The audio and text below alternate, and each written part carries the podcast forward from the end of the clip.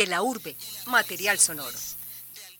No, pero es que eso es una cosa distinta. Aquí, dentro de esto, tiene que haber un microcontrolador pequeñito que está haciendo, que está haciendo esa tarea.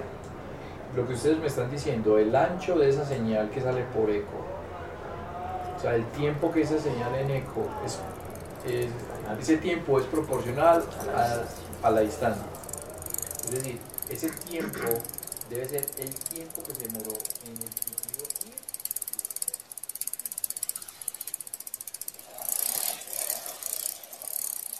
Hola a todos, bienvenidos a De la Urbe. Mi nombre es Caterina Jaramillo y hoy nos encontramos con el profesor Jorge Iván García Sucerquio. Profe, ¿cómo estás? Hola Caterina, muy bien, muchas gracias por la invitación y por haberme traído otra vez a la Universidad de Antioquia. Hacía mucho tiempo no venía a mi alma mater. Me alegra bastante que haya aceptado esta invitación. El profesor es físico graduado de la Universidad de Antioquia, donde también obtuvo sus títulos de maestría y doctorado en ciencias físicas. Realizó dos postdoctorados en el exterior, uno en Canadá y otro en España. Actualmente trabaja en la Universidad Nacional sede Medellín dictando cursos en el pregrado de Ingeniería Física y dirige el grupo de investigación de óptica y procesamiento optodigital. Pero tiene una pasión y es la bicicleta. Los físicos decían que era ciclista y los ciclistas que era físico. Profe, cuéntenos, eh, ¿qué fue primero, la bici o la física? La bici, no hay duda. La bici fue primero porque, a ver, como todos los niños de, de esta región, lo primero que nos enseñan y lo primero que nos encarreta es patear un balón. Pero eso lo veía muy aburrido porque lo mío, deportes de conjunto, no es, eso no es mi pasión. Eh, descubrí la bicicleta y me encarreté con la bicicleta. Empecé a jugar con bicicletas, ciclocross, lo que todos hacíamos. Poner un adobe con una tabla y saltar encima de los amiguitos que están acostados ah. en, en, el piso. Ese fue, ese fue el comienzo de, de mi amor con las bicicletas.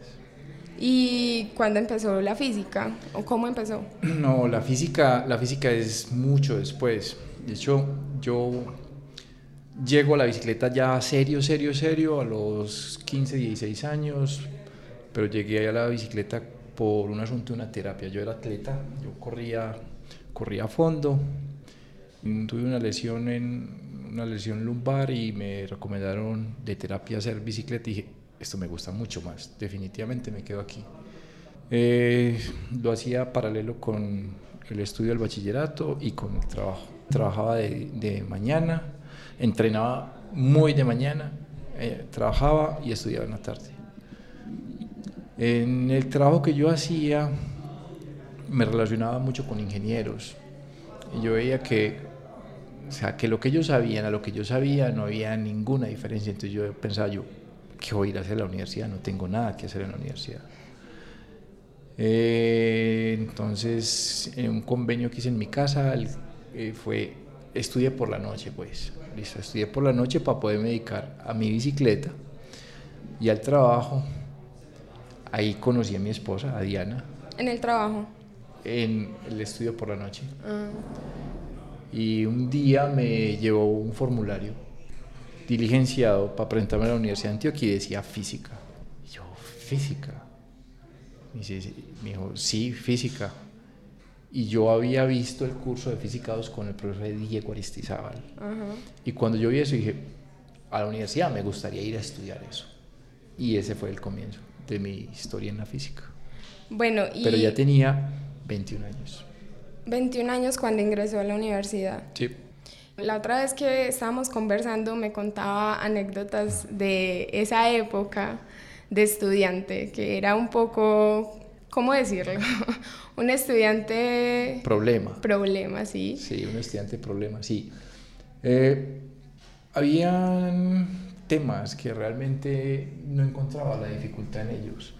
Entonces, si no encontraba el reto, no era capaz de tener, estar sentado dos horas viendo en algo que no me estaba, o sea, que no significaba un reto para mí.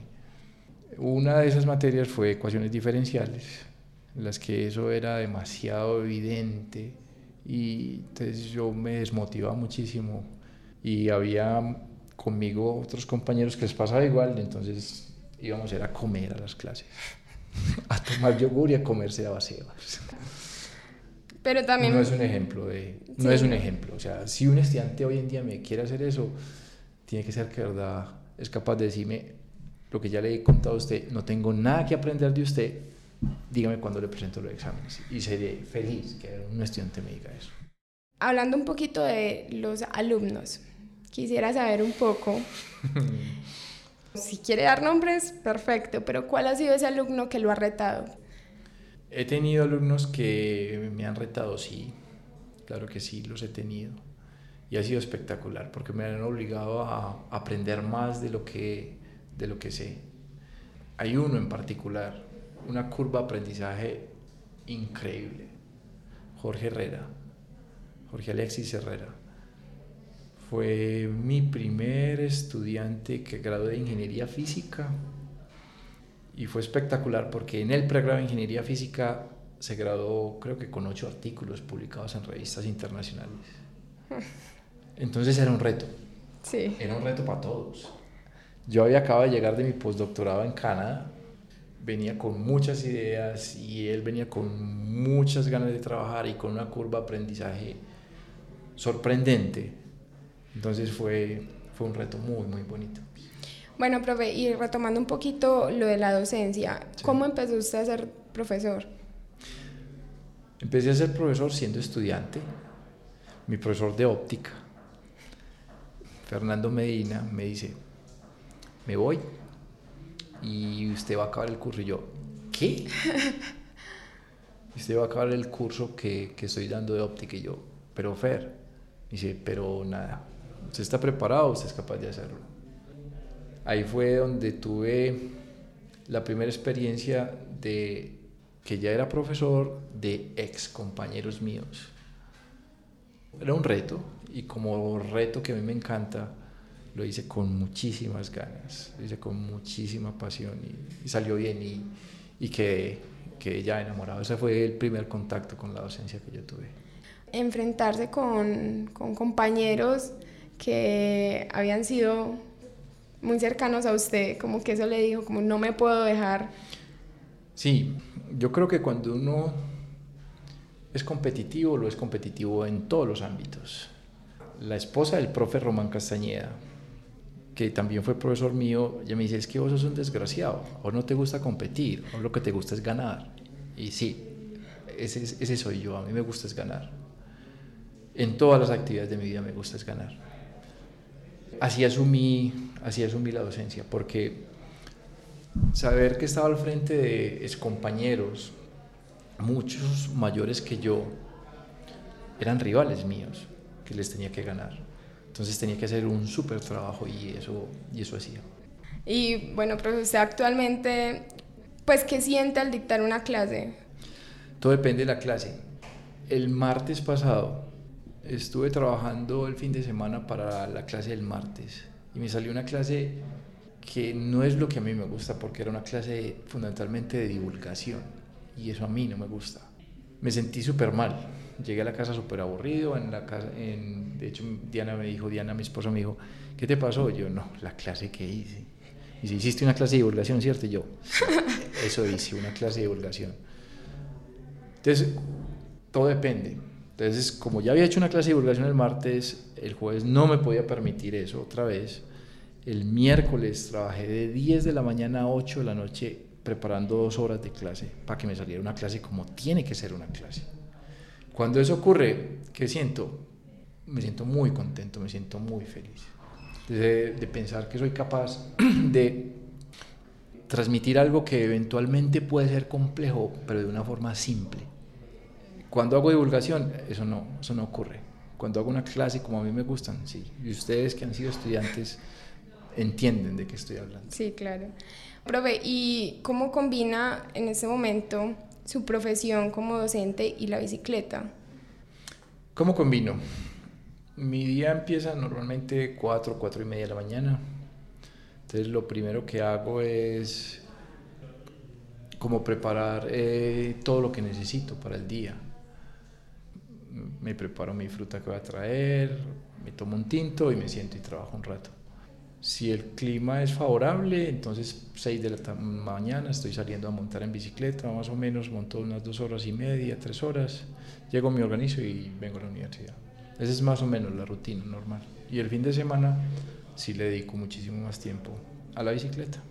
¿Y pues las rutinas las hace eh, por su casa o, o en el velódromo? Cambian, cambian, depende fundamentalmente de lo que esté preparando. Ahora estoy preparando una carrera que es de todoterreno, entonces trabajo mucho en todoterreno, en bicicleta todoterreno. Pero si estoy preparando una carrera que es más de bicicleta ruta, hago mucho trabajo en el velódromo. Me había contado que la carrera que está preparando es para la Vuelta a Colombia. La carrera que estoy preparando, la preparación a largo plazo que estoy haciendo es para la Vuelta a Colombia, que será en septiembre y también me había contado un poquito de que la última experiencia que tuvo en una de las competencias fue para la Vuelta a Colombia y que no fue nada agradable, ¿cierto? Fue en la Vuelta a Colombia, sí. En el año 2018 hice Vuelta a Colombia después de no haber ido unos cinco años más o menos. Hice una preparación de nueve meses para esa vuelta. Empecé el 26 o 27 de diciembre del 2017, empecé la preparación. Y considero que tenía la mejor preparación que había tenido en, en toda mi vida.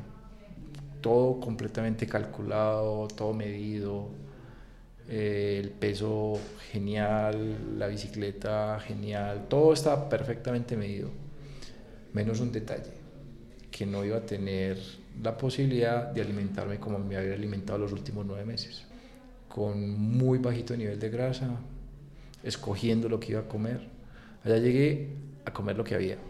Entonces eso fue fatal, el estómago se me destrozó y corrí fundamentalmente enfermo toda, toda la carrera. Súper duro eso, pues uno perder como tanta preparación. Mentalmente es muy duro, es muy, muy, muy, muy, muy duro. Es complicado ver que los que, con los que habías corrido hacía ocho días, que les habías eh, metido dos minutos en siete kilómetros subiendo a la Unión, te estaban soltando en una subida de dos kilómetros. Eso fue muy, muy duro para mí. Bueno, y ya que estamos hablando como de lo duro de montar, también hablemos de lo bueno. ¿Cuáles son esas alegrías que le ha dado el ciclismo? Alegrías que me ha dado el ciclismo. Una muy especial, que fue yo quedé cuarto en una vuelta a Colombia. Eh, tenía ya 33 años, ya había hecho mi doctorado y había estado alejado de la bicicleta como dos años más o menos. Y volví a correr un campeonato universitario, siendo ya profesor. Gané esa carrera siendo profesor, corriendo con los estudiantes. Esa fue una muy, muy bonita alegría. Otra fue una, carrera que gané en Panamá, la Vuelta Chiriquí, Senior Master, porque estaba corriendo solo. Y cuando uno está corriendo solo es más complicado porque no solamente tenés que pelear, sino que tenés que pensar mucho cómo hacer la estrategia de carrera. Entonces esas dos han sido como las satisfacciones más grandes que he en la bicicleta. Siempre lo acompañan su esposa y su hija a todas las competencias que van. Intentamos a todas. Ellas fundamentalmente lo que sea internacional siempre van, porque además aprovechamos y paseamos. O sea, cuando estoy en una carrera de esas aprovechamos y paseamos, porque pues no puede ser todo, un poco todo bicicleta, para ellas es muy aburrido.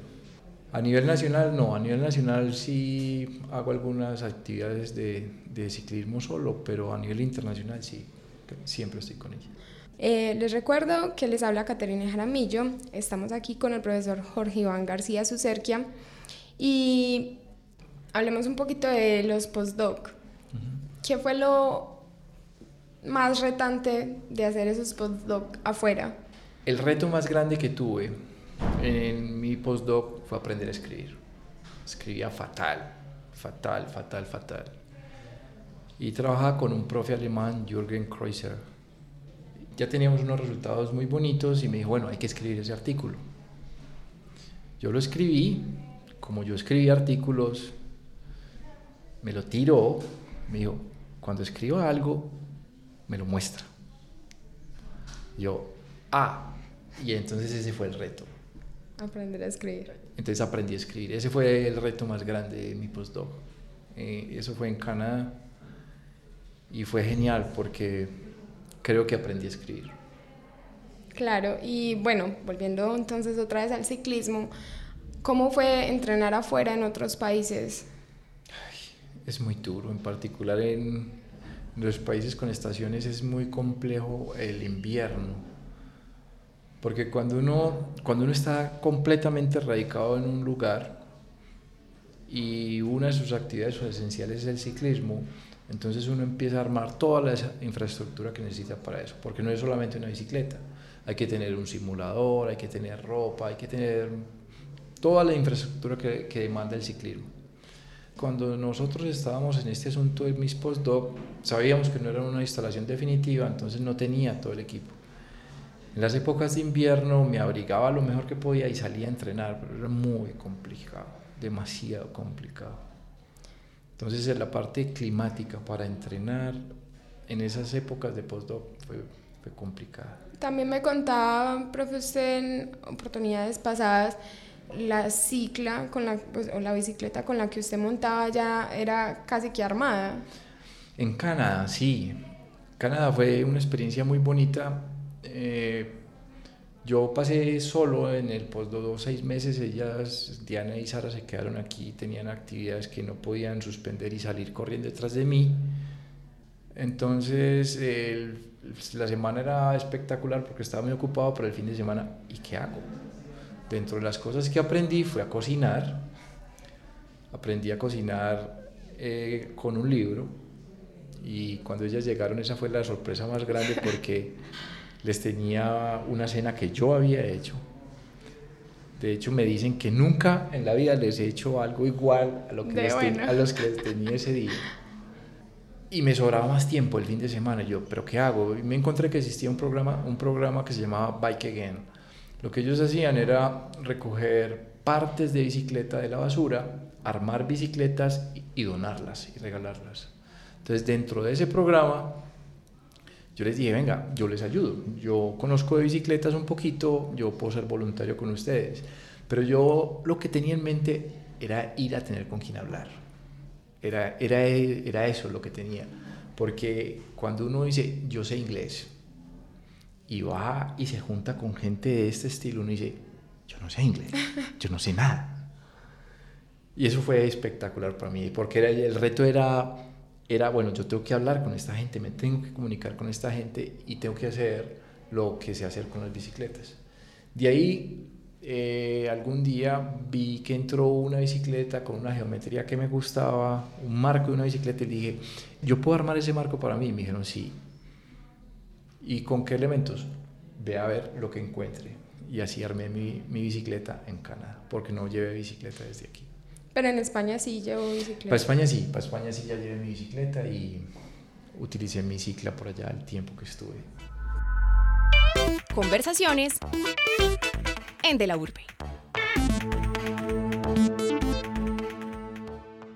¿Cómo es el equipo que usted maneja para hacer ciclismo normal? O sea, me refiero a tiene un entrenador propio o usted mismo se hace sus rutinas.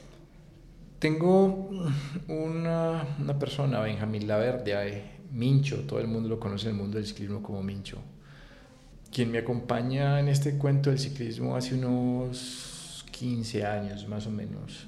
Después de esa vuelta a Colombia que yo quedé cuarto, yo venía trabajando con un, con un entrenador que ahora es entrenador de un equipo profesional, Luis Fernando Tálvaro Lufo.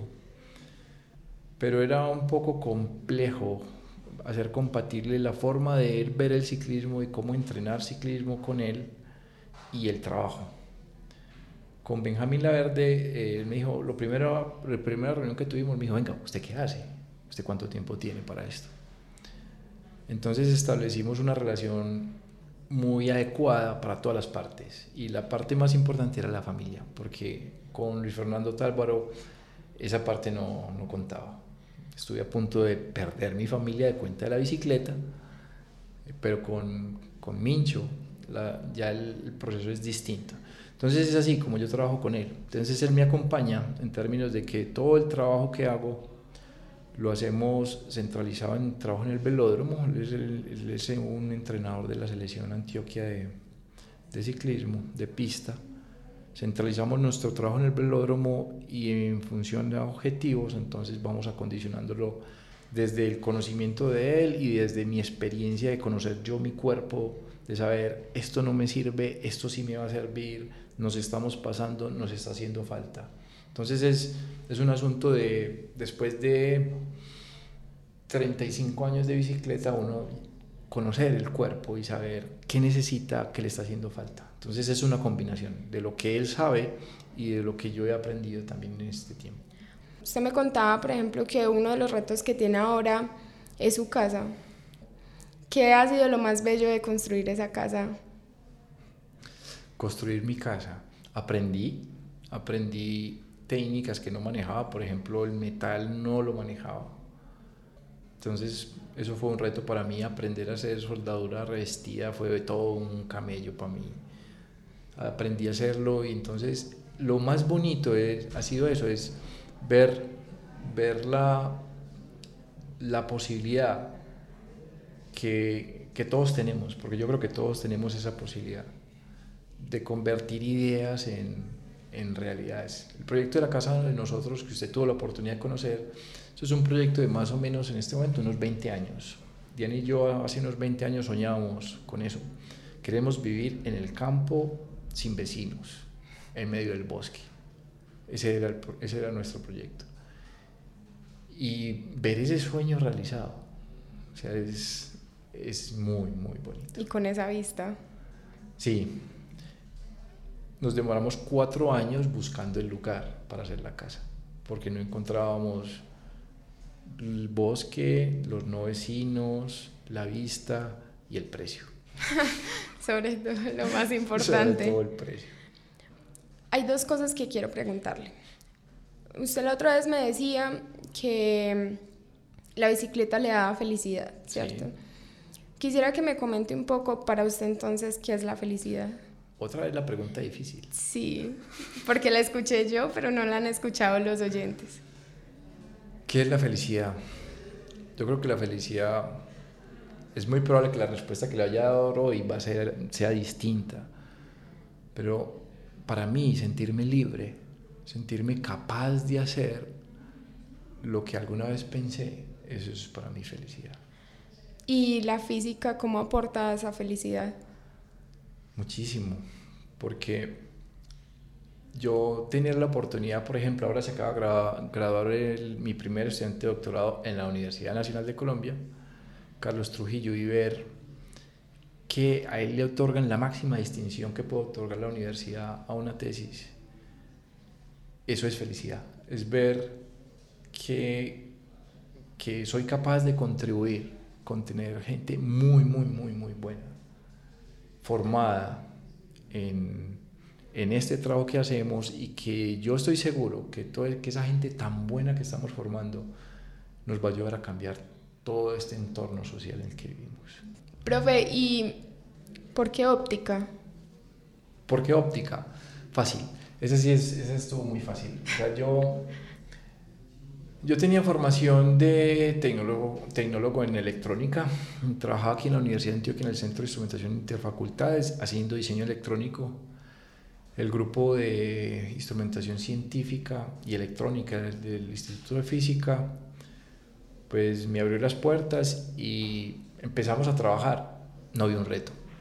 O sea, realmente no vi un reto ahí. Dije, pues, es para hacer más de lo que ya hago.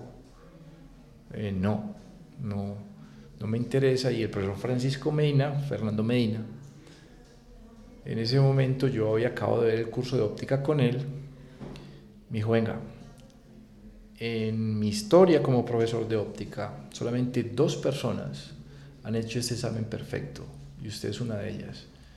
¿Usted quiere trabajar conmigo? Yo dije, sí, ¿por qué no? Y empecé a trabajar, empecé a trabajar óptica con él. E, ese fue el, el, inicio. Ese fue el inicio de todo. Y continuó hasta el día de hoy en la óptica. Sí, continué hasta el día de hoy en la óptica. Es, ha sido donde hemos podido contribuir en el, en el desarrollo tecnológico de, del asunto de la óptica. O sea que su mirada a la ingeniería como aporte a la sociedad es contribuir de qué forma, por ejemplo. Yo se lo digo a los estudiantes míos ahora en taller 5, electrónica digital y microcontroladores. Yo les digo, lo que yo les puedo enseñar de esto, de microcontroladores, ustedes no me necesitan a mí para eso. Ustedes me necesitan a mí para otras cosas, para entender lo que ustedes son capaces, para que alguien en la vida les diga, es que ustedes no son tontos, ustedes son capaces de ponerse retos de verdad y sacarlos adelante. Porque si uno reconoce eso y eso lo transfiere a toda su vida, entonces en verdad todos nos empezamos a poner retos y todos empezamos a entender que estamos capacitados para lograr las metas que nos proponemos. Ese es mi aporte en la ingeniería. Ingeniería no, yo no soy ingeniero, Catherine. No, no, pero... yo, soy, yo soy físico. Educa ingenieros. Yo soy físico, trabajo en la escuela, en la escuela de ingeniería física, educo ingenieros, pero el aporte que estoy convencido que puedo hacer es, es ese, es mostrarle a cada uno que cada uno tiene algo muy valioso y extraer de cada uno lo mejor. En el entorno de los microcontroladores, en el entorno de la óptica, en el entorno de la física 2, en el entorno que sea, pero que cada uno tiene algo que es muy espectacular, pero que por circunstancias de la vida, circunstancias del modelo educativo, eh, los educaron siempre como, nos educaron siempre como tontos, porque a mí también me tocó parte de eso diciéndonos lo que usted es capaz de hacer son los problemas del libro de Serway que ya los ha hecho todo el mundo toda la vida. No, no. Y usted sabe que no, que no es así, que, que ustedes son capaces de resolver otros problemas distintos. ¿Cuántas bicicletas es que tiene? Esto lo oír mi esposa. no sé, va a estar publicado. ¿Cuántas bicicletas tengo? Tengo una bicicleta de ruta, una bicicleta de contrarreloj, una bicicleta de pista, una bicicleta de mountain bike y una bicicleta que yo llamo de hacer mandados. Cinco, cinco bicicletas. Cinco bicicletas. ¿Y en cuál se viene en la de hacer mandados? Sí, cuando bajo a Medellín en cicla, vengo en la de hacer mandados. bueno, profe, eh, muchísimas gracias por haber estado y compartir este espacio con nosotros. Eh, recordemos que estamos hablando con el profesor Jorge Iván García Sucerquia. Mi nombre es Caterina Jaramillo y espero que nos oigan en otra emisión de la urbe, material sonoro.